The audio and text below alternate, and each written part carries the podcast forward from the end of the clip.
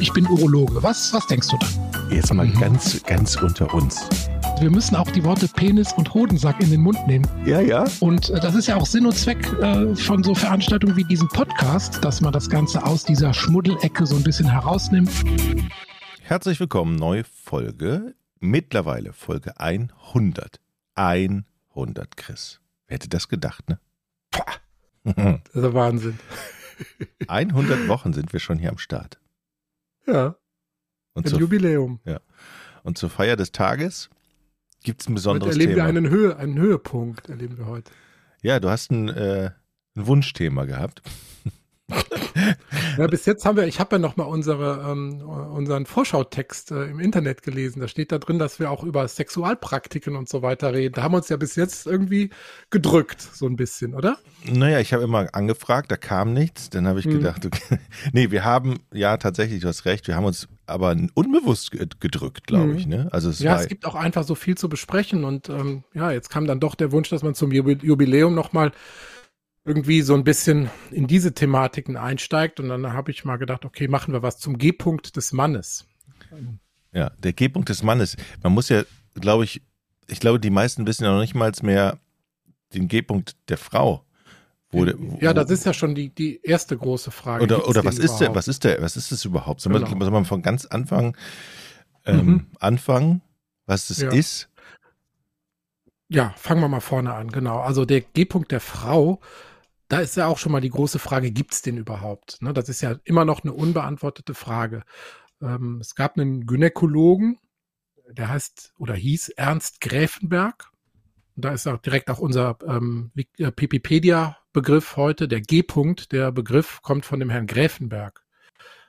Ja, G steht für Gräfenberg. Das hat also jetzt nichts mit irgendeinem anatomischen ähm, äh, oder sonst irgendwie eine, eine Praktik oder so zu tun, sondern es bezieht sich einfach nur auf diesen Herrn Gräfenberg, der angeblich diesen G-Punkt ähm, 1950 beschrieben hat.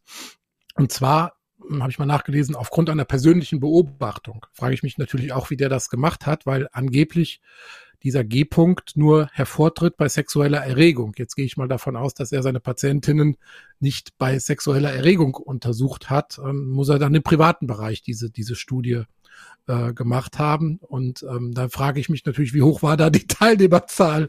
Also ich mache da mal so ein bisschen ein Fragezeichen dahinter, was er, was er da so beobachtet hat. Ähm, ist so ein bisschen wie gucken, ob das Kühlschrank, äh, das Licht im Kühlschrank aus ist. Ne?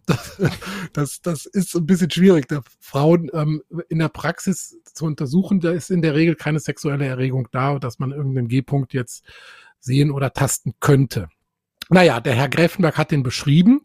Und zwar soll das an der vorderen Vaginalwand der Frau sein, so hinter der Harnröhre, drei bis fünf Zentimeter hinter dem Scheidenangang, ähm, kann man bei sexueller Erregung eine etwas raue Stelle, Beule ertasten.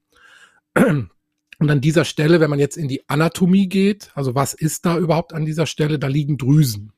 Da sind die sogenannten Skené-Drüsen. Man sagt so auch im Volksmund, das ist die Prostata der Frau. Ähm, und die hat wohl in einer mehr oder weniger starken Ausprägung jede dritte Frau. Also insofern kann man schon sagen, es gibt praktisch schon den G-Punkt der Frau. Das ist, oder man, manche sagen auch, das ist äh, die Prostata der Frau. Ähm, da liegen Drüsen und viele, viele Nervenenden ähm, im vorderen Vaginalbereich, also an der vorderen Vaginalwand. Und die können natürlich ähm, auch stimuliert werden oder die können beim, beim Samen, äh, beim, beim Samenerguss, beim Orgasmus auch Flüssigkeit absondern, also diese sogenannte Ejakulation der Frau. Das gibt es, ne, das berichten auch äh, Frauen, etwa jede dritte Frau hat sowas. Und insofern würde ich mal sagen, äh, auf deine Eingangsfrage, G-Punkt der Frau, ja, gibt es. Ähm, aber B, nicht bei jeder Frau und ähm, also in unterschiedlich starke Ausprägung, so würde ich es mal sagen. So wie die Prostata beim Mann unterschiedlich groß ist, unterschiedlich, ähm, Mhm. ja, unterschiedliche Probleme machen kann. Und äh, so ist es natürlich auch mit der Funktion. Und wenn man jetzt jeder Frau sagt, ja, finde deinen G-Punkt, ja, da sorgt man natürlich für viel Verunsicherung und auch Druck. Und es gibt wahrscheinlich einen Großteil der Frauen, die diesen Punkt irgendwie nicht haben, nicht empfinden und äh, vielleicht auch, wenn sie ihn haben, wo das nicht immer angenehm ist, den zu stimulieren. Also insofern würde ich das jetzt nicht zu hoch hängen, dieses Thema. Aber das ist immer so ein, so, ein, so ein Mythos, ne? So ein, genau. So ein ja, genau, das, also ich denke mal, ja, es gibt da so im, im, Bereich der Harnröhre gibt es Strukturen, die besonders empfindlich sind, einfach durch die Nervenversorgung und weil da Drüsen sind. Ähm, ja, Punkt. Okay, er hat sich mit der Frau beschäftigt. Ist er denn mal auf die Idee gekommen, als er das angeblich herausgefunden hatte, dann zu sagen, okay, jetzt gucke ich mal, wie es bei mir ist? Oder, also, wer hat, also gibt es den bei Männern auch? Hat er den Umkehrschluss gewagt oder also er war ja Gynäkologe. Ne? Und ja, wie du gut, eben schon du bist ja auch hast, Urologe. bleibt bei deinen Leisten, ich glaube. Da, ja. Deshalb, ähm, ich habe ja jetzt auch sozusagen über mein Fachgebiet hinaus referiert. Vielleicht sollten wir zu dem Thema einfach mal eine, eine Fachfrau oder einen Fachmann einladen, Gynäkologin oder Gynäkologen, die uns da äh, genaueres berichten. Ähm, beim Mann gibt's da keine wirklichen Untersuchungen, aber man sagt schon, dass auch Männer so einen vergleichbaren Punkt haben. Und wenn wir jetzt die Analogie von der Anatomie ziehen, mhm. wo ist beim Mann in der Nähe der Harnröhre eine Drüse, die Sekret bei Erregung produziert. Und dann kommen wir zu einer Antwort. Es ist ein Organ, nämlich die Prostata. So ist es. Ne? Also wenn man jetzt sagt, der Mann hat einen G-Punkt, dann muss man diese Frage ganz klar beantworten. Wenn es einen gibt, dann ist es die Prostata. Okay. Das heißt, die Prostata ist ja, das, das muss man ja ertasten dann, ne? Also so wie bei der Frau wird es dann beim Mann genau. auch ertastet. Okay. Genau. Ne? Und beim Mann, äh, bei der Frau tastet man halt sozusagen über die Scheide diesen G-Punkt. Beim Mann müsste man das dann über den Dammbereich oder den After tun, äh, wenn man dahin will. Ähm, der Grund, warum das auch als G-Punkt des Mannes bezeichnet wird, ist auch hier, dass die Prostata sehr gut mit Nervenenden versorgt ist, also sowohl in der Prostata als auch um die Prostata herum. Das haben wir auch schon mal besprochen, als wir die Prostata sozusagen virtuell entfernt haben, dass die mit einem ganz feinen Geflecht von Nerven ähm, umzogen ist. Und wenn man die Prostata entfernt, werden diese feinen kleinen Nerven zum Teil geschädigt und das kann dann auch die, die Potenz, die Erektion mit beeinträchtigen. Also die Prostata ist ein sehr gut mit Nerven versorgtes und sehr gut durchblutetes Organ. Insofern ist da natürlich auch eine theoretische Stimulation sehr gut möglich. Mhm. So, jetzt komme ich mal auf einen Punkt.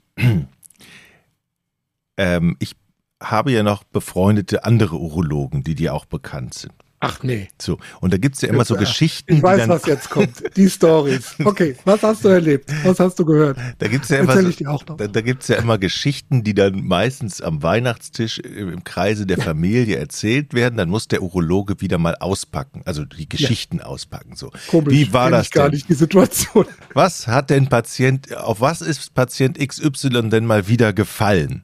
Und da ja, stellt sich raus, dass er sehr dieser Urologe sehr gut berichten kann, was ähm, die, sich die Männer so hinten rein, ja, vielleicht um den G-Punkt zu stimulieren, würde ich mal vermuten. Ja. Ja. So ist das. Ja, was, was sie geben es natürlich nie zu, sie sind immer ausgerutscht auf irgendwas. Und es, ja. Die, es, es gibt wirklich eine Geschichte von einer, einer Kerze, einer Bärchenkerze. Eine die dann, die dann auch im Krank. Eine Bärchenkerze. Eine Bärchen ist eine Kerze in Form von einem Bärchen. also so wie so ein. Ein Bär. Ein Bär. Ein okay. Bär, ein Weihnachtsbär mit Docht. Und der wurde dann okay.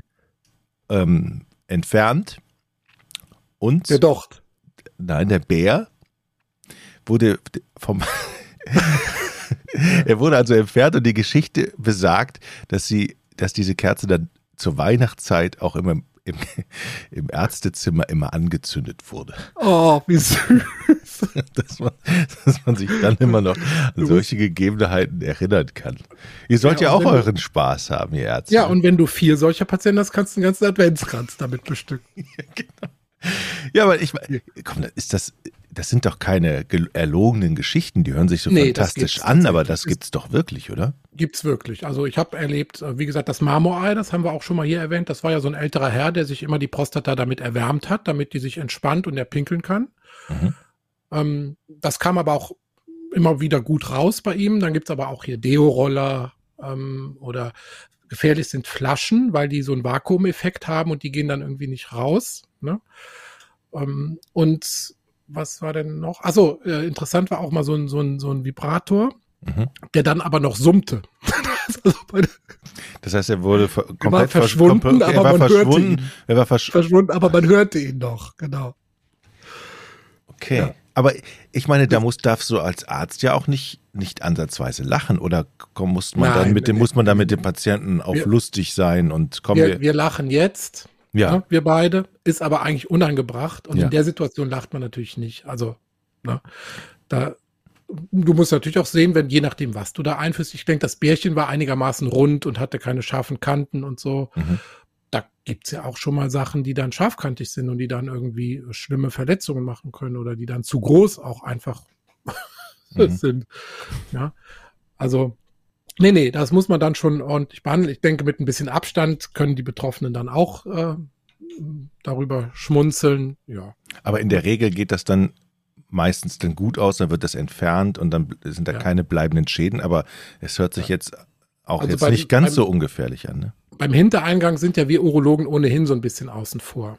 Na, wir, das muss dann ein Proktologe oder ein, ein Gastroenterologe oder ein Chirurg da rausholen. Wir sind ja mehr bei der Harnröhre, bei der Blase oder wenn irgendwas über den Penis gestülpt wird, was sich dann verkeilt. Ne? Da hatten wir auch schon äh, Sachen, wo man dann, ähm, ich habe einmal so einen Metallring um den Penis, wo dann der Hausmeister kommen musste mit der, mit der Flex, das war das im OP sozusagen. Moment. ihn dazu rufen. Also ein, ein Metallring um den Penis. Ja, der dann nicht abging der, und dann hat und der ging nicht. Und ihr habt den Hausmeister der Klinik gerufen? Mhm.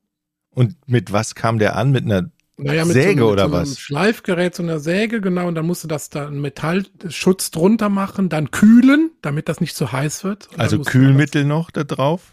Kühlmittel, also steriles Wasser halt. Und dann musste man das aber das ist doch. Durchsägen. Da muss der, ha aber der Hausmeister hat das nicht gemacht, oder? Das habt ihr gemacht. Nein, der hat uns das Gerät gebracht okay. in den OP. Ich dachte schon. Okay, weil das muss ja sorgfältig und vorsichtig passieren und gut. Ja, ja. Aber merkst du, wir schweifen ab. Ja, es ist lustig, bei solchen Geschichten bleibt man immer hängen. Ja. Äh, lass uns davon abendfüllend, trennen. Abendfüllende Themen, genau. Also ist doch schön, dass es auch so eine, Experimente. Ist doch schön, dass es auch so eine Folge gibt. Ähm, ich habe mal gehört, dass ja. es dann aber auch gesundheitliche Aspekte bei diesem Punkt des Mannes geben soll, dass äh, teilweise ja. der auch bewusst massiert wird.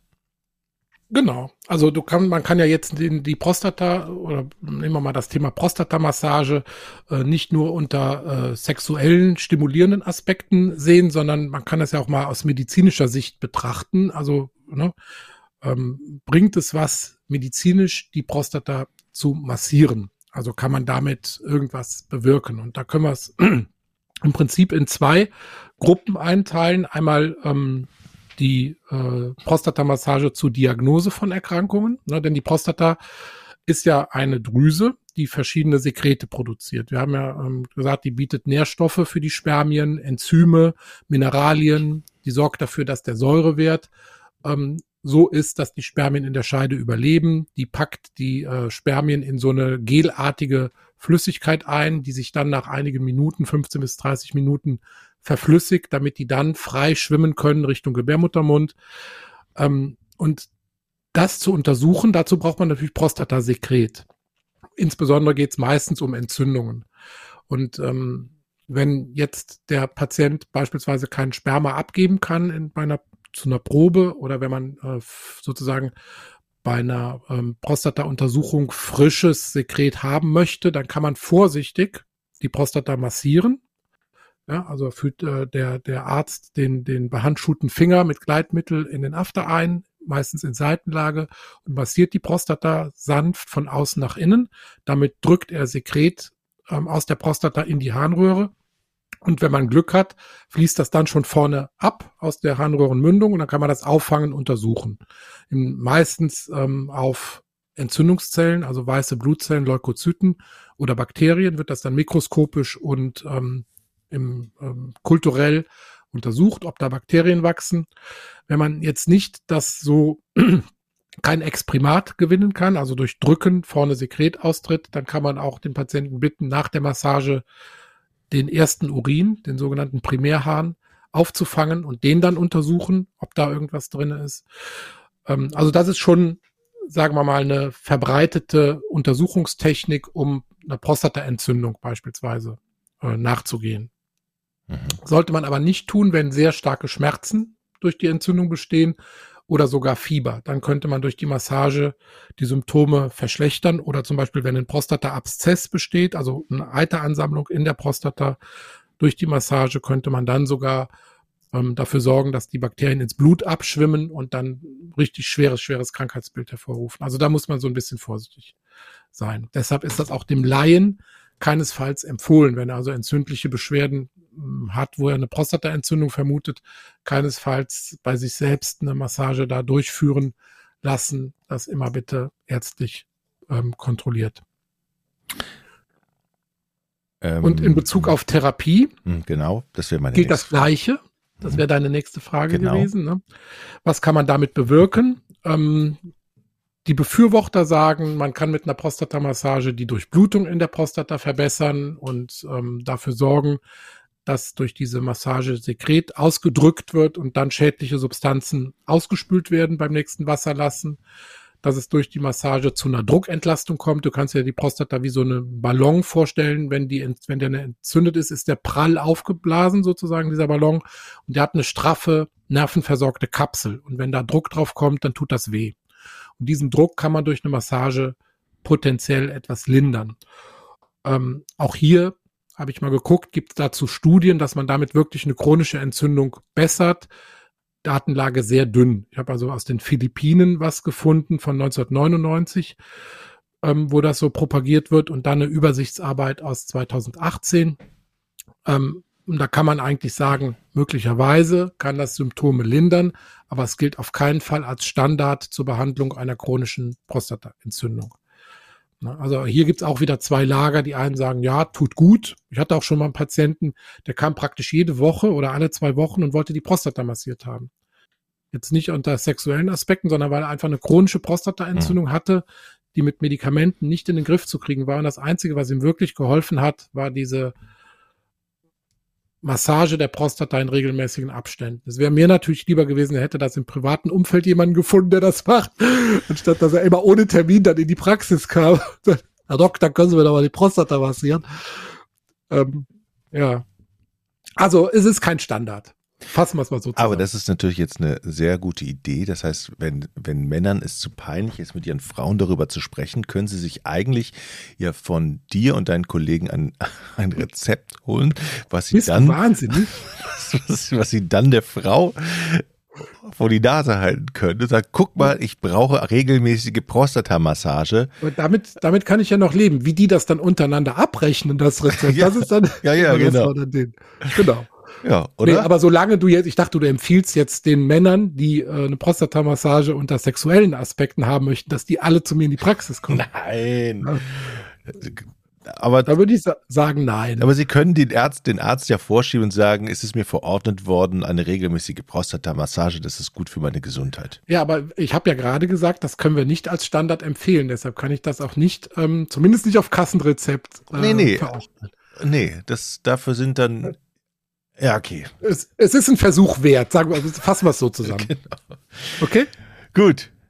Chris. So, war das unsere Jubiläumsfolge? Das war eine schöne, es war mal eine schöne andere Folge.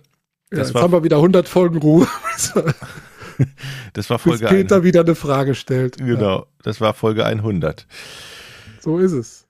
Bis zur nächsten äh, Woche. Bis zum nächsten Tschüss, Mal. Chris. Holt euch gut. Ich bin Urologe. Was, was denkst du da? Jetzt mal mhm. ganz, ganz unter uns. Wir müssen auch die Worte Penis und Hodensack in den Mund nehmen. Ja, ja. Und äh, das ist ja auch Sinn und Zweck äh, von so Veranstaltungen wie diesem Podcast, dass man das Ganze aus dieser Schmuddelecke so ein bisschen herausnimmt.